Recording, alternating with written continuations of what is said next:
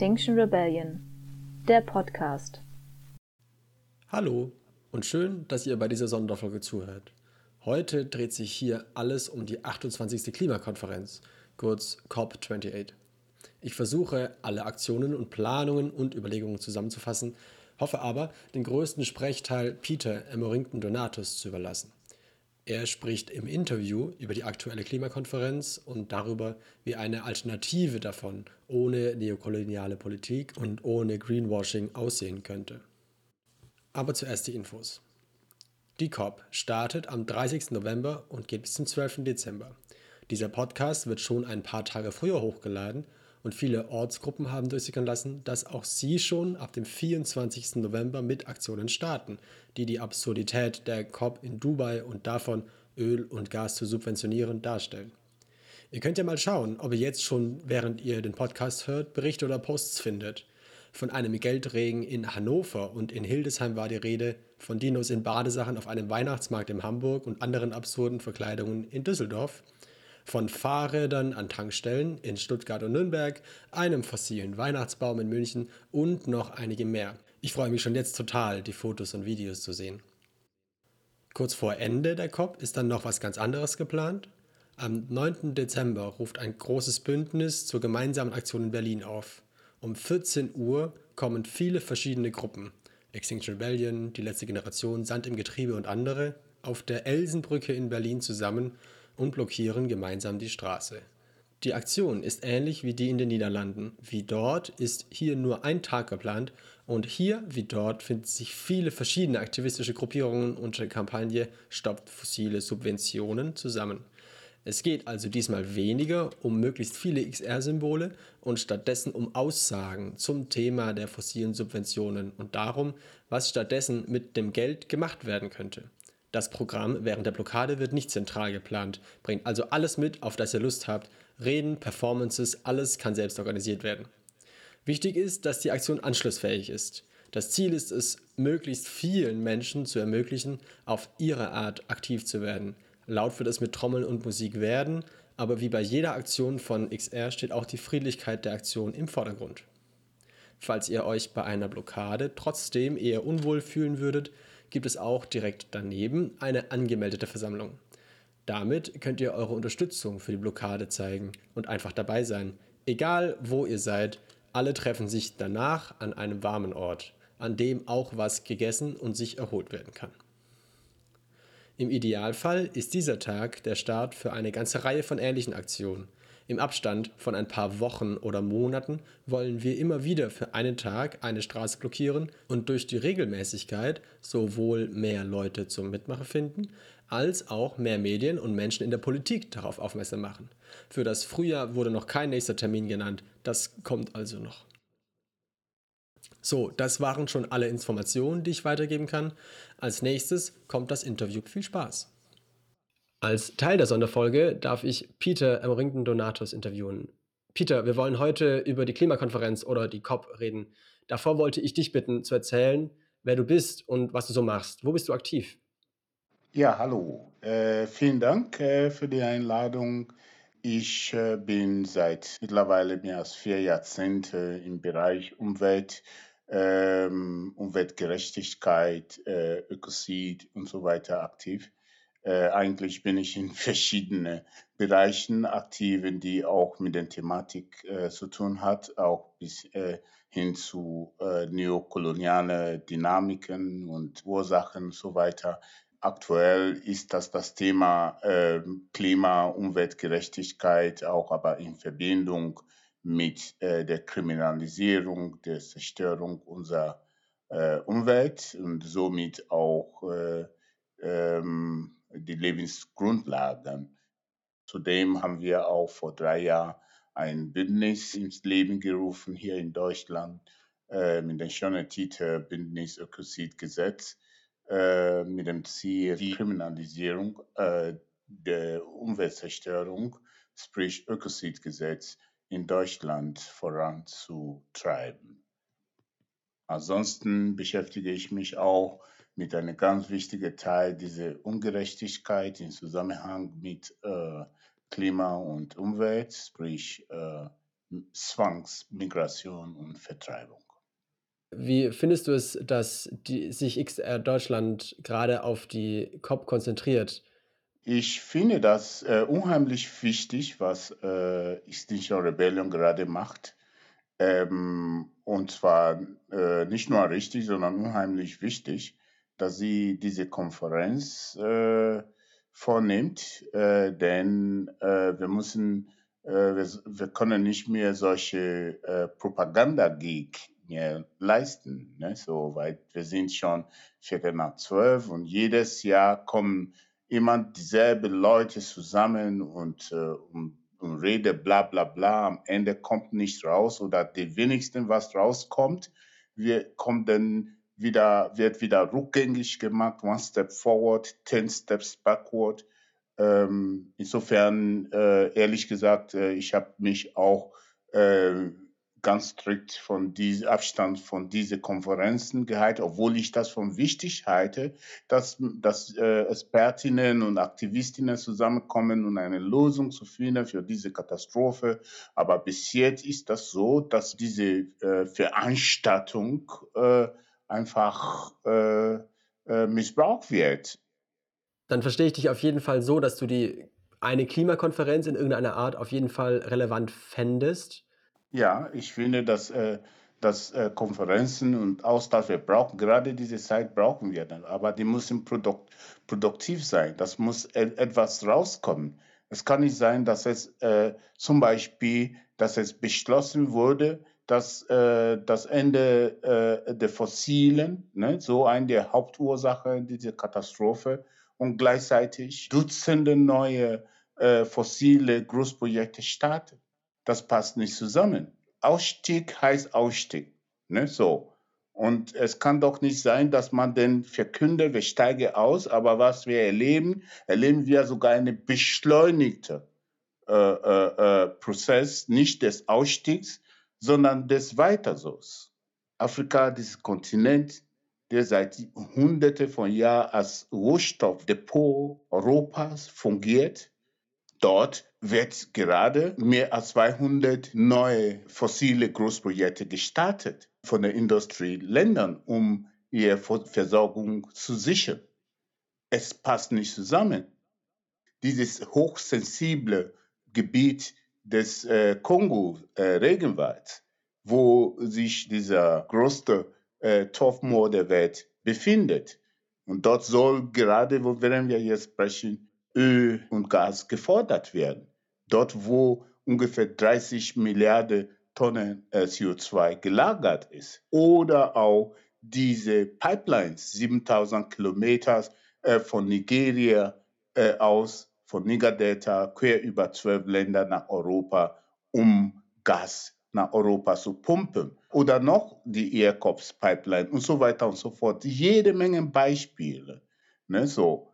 Und während wir jetzt die ganze Zeit von dem globalen Norden hören, dass sie bereit sind oder wären, diese fossile Energie runterzuschrauben mit dem Ziel, daraus zu steigen, ist die Realität ganz, ganz anders.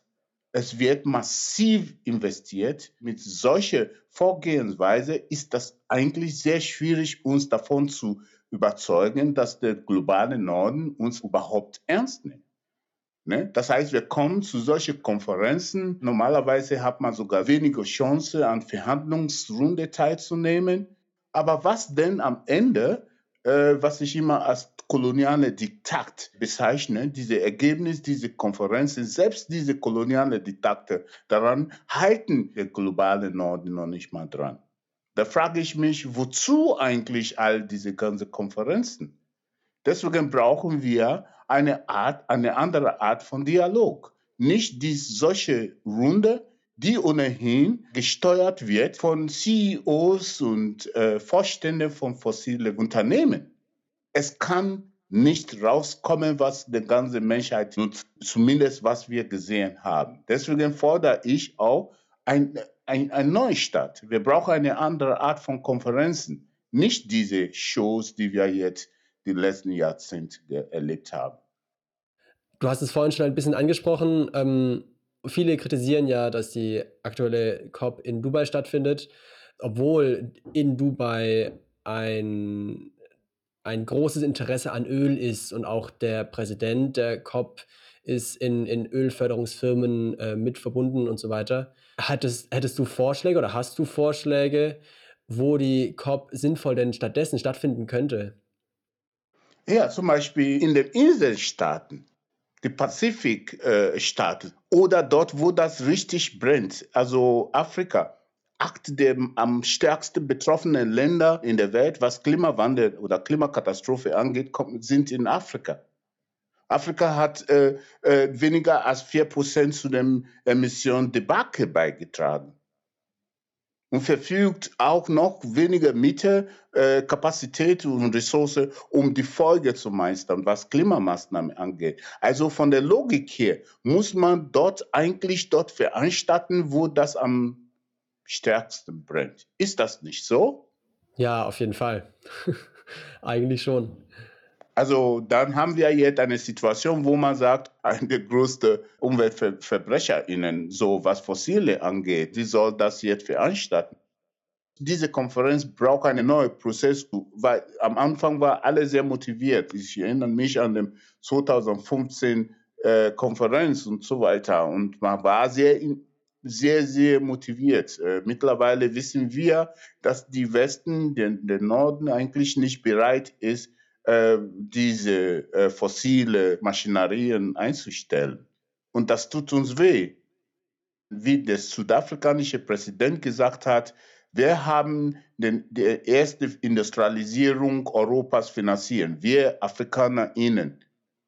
Und jetzt sind wir jetzt wieder in eine andere, das zweite Industrialisierung Europa angesichts dieser neuen Ausrichtung äh, äh, im Zusammenhang mit Klimawandel. Und da soll Afrika auch wieder liefern.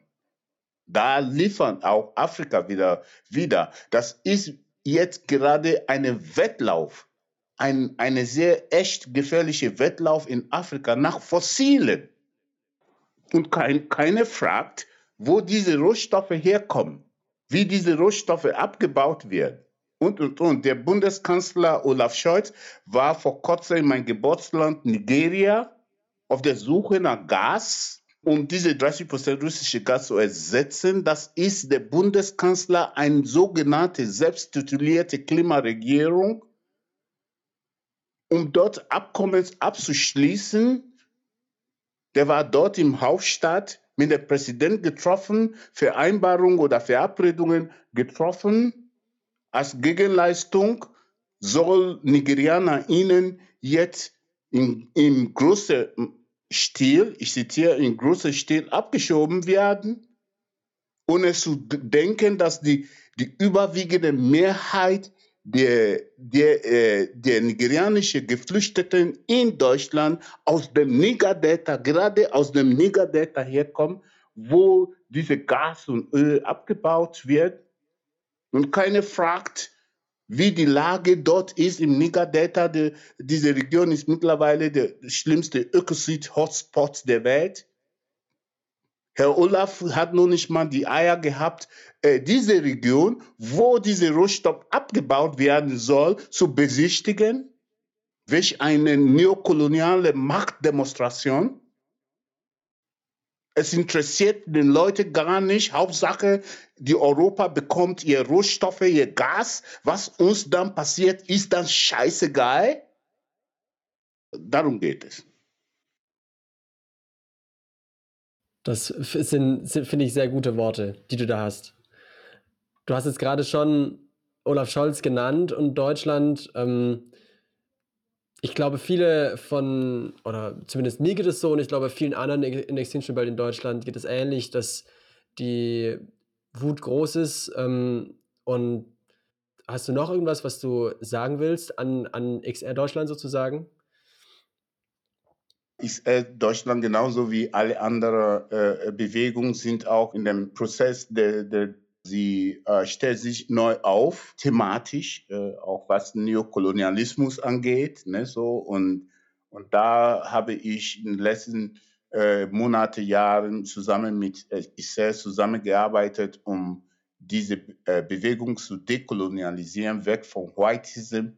Und ich kann nur gratulieren in diesem Bereich, dass sie äh, angefangen haben, uns zuzuhören. Ein Ergebnis davon ist auch die Zusammenwirkung aller diese Bewegungen, besonders auch äh, Extinction Rebellion für das eben zu Ende gegangenen äh, Cancer River Memorial, äh, diese Veranstaltung zu Andenken der Ogoni 9 und gegen den Shell-Konzern. Das hat super äh, funktioniert. Äh, wir hatten auch vor, vorher andere Kooperationen gehabt auf Nord-Süd-Ebenen und diese Brücke versuche ich auch also bei, zu unterstützen, zu bauen. Ähm, und äh, ich hoffe, dass es so weitergeht, weil äh, es ist wichtig, äh, für, bei allem, was diese Bewegungen, die dominiert werden bei, von der Mehrheitsgesellschaft, mit Weißgesellschaft, darauf zu achten, dass der globale Süden immer, immer im Vordergrund gestellt wird. Sonst haben die, solche Bewegungen keine Glaubwürdigkeit, um die, solche Sachen zu vertreten. Denn seit Jahrzehnten sind wir diejenigen, die am, am stärksten betroffen sind. Und deswegen müssen unser Anliegen im Vordergrund stehen. Eine Partnerschaft, eine Kooperation äh, zwischen Nord und Süd auf Augenhöhe. Das ist ganz, ganz wichtig. Zu Schluss vielleicht äh, als Ermutigung für alle, denn ähm, wer denkt, dass man schnelle Erfolge erzielen kann, äh, diese Person täuscht sich selbst. Äh, von meiner Erfahrung, wie ich gesagt, jetzt mehr als jetzt, äh, vier Jahrzehnte, das kann ich auch diese Erfahrung weitergeben, dass Aktivismus für einen guten Zweck, das dauert halt seine Zeit. Man muss kämpfen, man muss weiter kämpfen. Es ist interessant, ob man heute Erfolg hat oder morgen erfolgreich ist oder nicht, sondern einfach dabei bleiben.